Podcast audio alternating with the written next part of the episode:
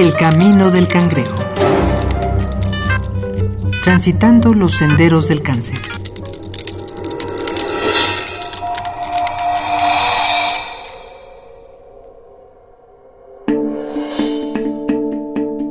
Los primeros registros formales del cáncer en México están próximos a cumplir su primer siglo de edad. Si bien el camino que ha trazado la oncología en nuestro país es abundante, somos una nación relativamente joven en el tema. Doctor Gabriel Minauro. Los tumores más frecuentes en México, en el mundo, pero en especial en México, son el cáncer de mama en primer lugar. Hace mucho, hace no mucho, perdón, era el cáncer cervicuterino, ahora ya pasó a segundo lugar. Pero el cáncer de mama hoy en día es el, tumor maligno más frecuente en México. Le siguen el cáncer cervicuterino, el cáncer de colorectal, el cáncer de próstata, el cáncer de pulmón. Hay otros que no forman parte de esta primera lista de cinco padecimientos, pero que también son muy frecuentes. Son el cáncer de cavidad oral, el cáncer de piel, las enfermedades hematológicas, en especial los tumores malignos de los ganglios linfáticos, que es el conocido como linfoma, las leucemias, los mielomas, que son tumores originados en la médula del hueso, todos estos, los tres últimos, forman parte de tumores hematopoyéticos del sistema hematopoyético, es decir, del sistema en el organismo que produce células eh, de la sangre.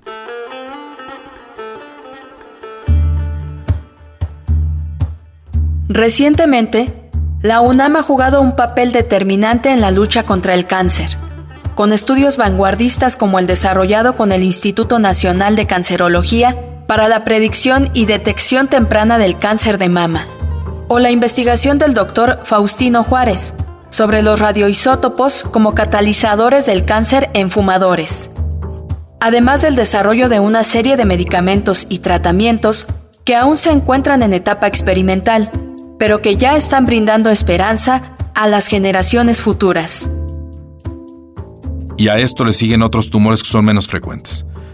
Aunque son eh, eh, muy notorios por su agresividad, en realidad en frecuencia son, son menos importantes. El cáncer eh, gástrico, el cáncer de páncreas, el cáncer de glándulas suprarrenales, cáncer de vejiga y muchísimos otros. En realidad, cualquier parte del organismo puede desarrollar un tumor maligno. Todas las células tienen el potencial de desarrollar tumores cancerosos. Los más frecuentes son los que comentamos y en ellos podemos incluir seguramente más del 80% de la población.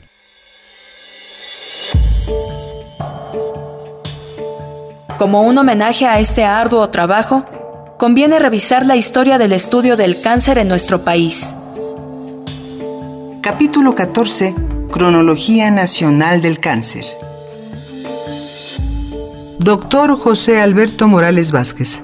Yo percibo que además no es posible encontrar referencia alguna a la enfermedad porque el concepto que tenemos de salud-enfermedad arranca desde la civilización de los griegos.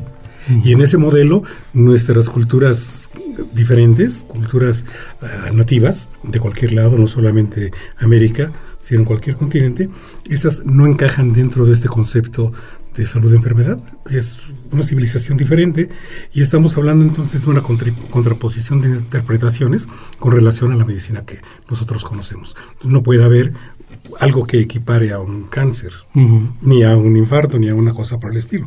Podemos hablar, sí, de que perdió su tonal y que el tonal se alteró, etcétera, pero porque eso corresponde a esa cosmovisión, a esa forma de entender el mundo y que para el indígena no existía este concepto de la medicina griega.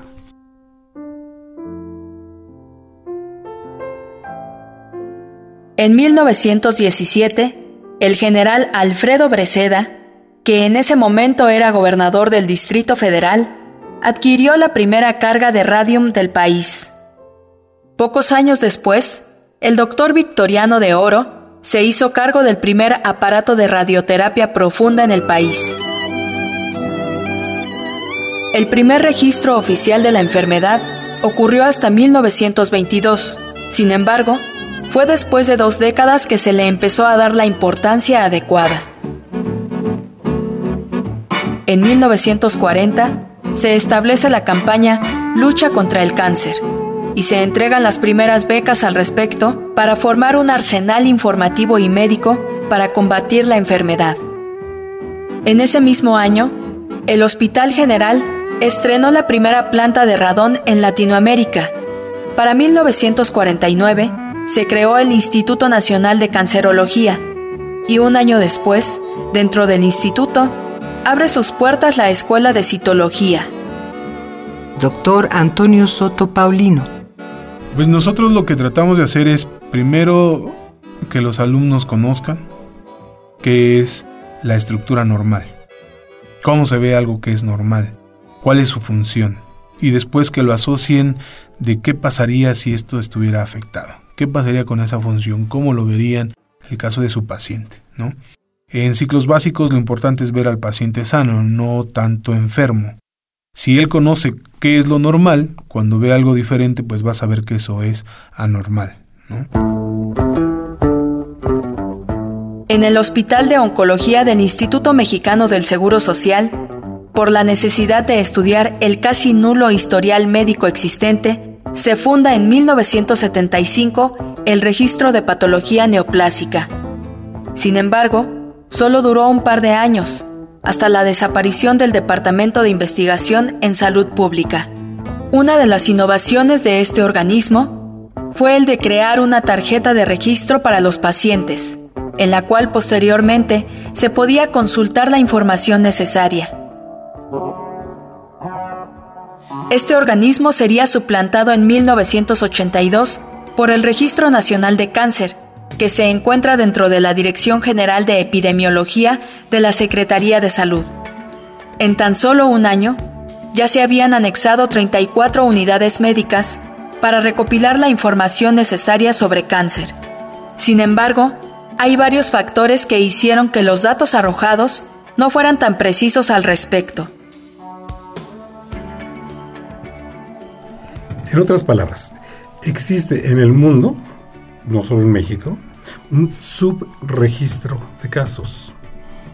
Todos los médicos estamos obligados a dar conocimiento eh, al Ministerio de Salud, en este caso Secretaría de Salud en México, de un número de padecimientos infectocontagiosos y los degenerativos. En teoría y de acuerdo a la ley debemos entregar un reporte periódico a las autoridades para que se haga el diagnóstico de salud de la población. No lo hacemos, nadie lo hace. Algunos hospitales privados lo llegan a hacer. Los médicos privados, nada.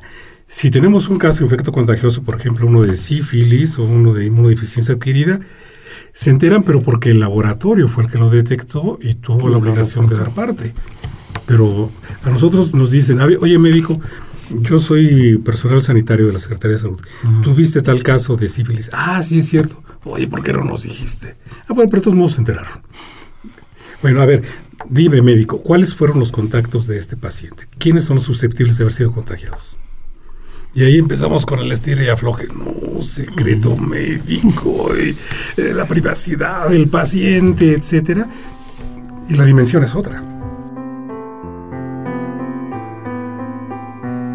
En 1986 se hace la primera publicación de datos sobre pacientes del cáncer y en tan solo dos años se introduce un sistema computarizado para recopilar la información, lo que permite hacer dos publicaciones de resultados. En 1989 son ahora 56 las unidades médicas que aportan información. En la década de los 90, los avances en el registro del cáncer se enfocaron en hablar de la incidencia de la enfermedad en menores. El cáncer infantil no era nuevo en México, pero sí ignorado. A partir de esa década, se le comenzó a dar a la enfermedad la seriedad que requiere y por consiguiente los tratamientos comienzan a aumentar. Sí, eh, antes en la Facultad de Medicina no teníamos como tal un programa para ver la parte oncológica. Ahora como ya es muy frecuente esta parte, se va a introducir o se están introduciendo programas para ver cáncer o oncología dentro de la carrera. Ya como una forma de, de programa, que los alumnos vean constantemente cómo se presenta la enfermedad, cómo inicia, cuáles son los factores de riesgo, cómo se previene y sobre todo cuáles serían los diagnósticos y los tratamientos. Entonces sí, ya se ha preocupado más por, por abarcar esta parte en la medicina. En materia de tratamientos contra el cáncer, hemos avanzado a gran velocidad para colocarnos en un estatus similar a cualquier otro país del mundo. Sin embargo, aún hay un punto en el que nos tambaleamos. Estamos haciendo lo posible por curarnos del cáncer, pero no nos preocupamos por la enfermedad antes de diagnosticarla. Se puede prevenir. Actualmente se están haciendo estudios, cariotipos, para ver si tienes algún factor genético que va a desarrollar algún tipo de cáncer. Obviamente esto es carísimo, por eso no se hace de forma frecuente, ¿no? Y la otra es quitar todos los factores de riesgo que se pueden sumar si tú vas a tener, por ejemplo, cáncer pulmonar, pues evitar que tú fumes, ¿no? O que estés expuesto a estas sustancias que sean tóxicas. Por ejemplo, si trabajas en una en una industria que maneja muchos químicos, pues debes de tener eh, protección adecuada para no estar expuesto a esas sustancias que a la larga te pueden condicionar una enfermedad, como por ejemplo el cáncer. O sea, muchos de los cánceres se pueden prevenir, muchos. Los que tienen un factor genético, aunque tú tengas esta prevención, se va a desarrollar. Pero si tú estás en consulta constante, se puede detectar a tiempo y como hay que quitarlo, lo quitas desde la raíz y evitas que se siga que siga creciendo. Como sociedad, aún necesitamos equilibrar las responsabilidades de nuestra salud. En otros casos, como la obesidad o la diabetes, el gobierno se ha visto obligado a limitarnos el consumo de azúcar y alimentos chatarra. Este comportamiento paternalista del Estado solo demuestra que en muchas cuestiones la sociedad no asume su rol de responsabilidad en varios malestares de la cultura. La educación y la información serán los elementos principales con los que podremos hacer poco a poco que el número de enfermos de cáncer y de otras enfermedades se reduzca. Y lo más importante es la prevención. Eh, tenemos que enseñar que la medicina tiene que ser preventiva más que curativa, porque eh, si nosotros prevenimos sería más fácil atacar las enfermedades. El problema acá es que no tenemos una cultura de prevención. Entonces, si nosotros nos afocamos en la enseñanza a tener una medicina preventiva y tratar a los pacientes cuando están sanos, entonces vamos a evitar que se presenten este tipo de enfermedades, ¿no? sobre todo el cáncer. En este capítulo contamos con la participación de Dr. Gabriel Minauro, cirujano general, oncólogo, especialista en cáncer en cabeza y cuello. Doctor José Alberto Morales Vázquez, académico, médico cirujano. Y del doctor Antonio Soto Paulino, médico cirujano, coordinador de enseñanza del Departamento de Anatomía de la Facultad de Medicina de la UNAM. El Camino del Cangrejo es una producción original de Radio UNAM. Voz Dulce García. Guión Mario Conde.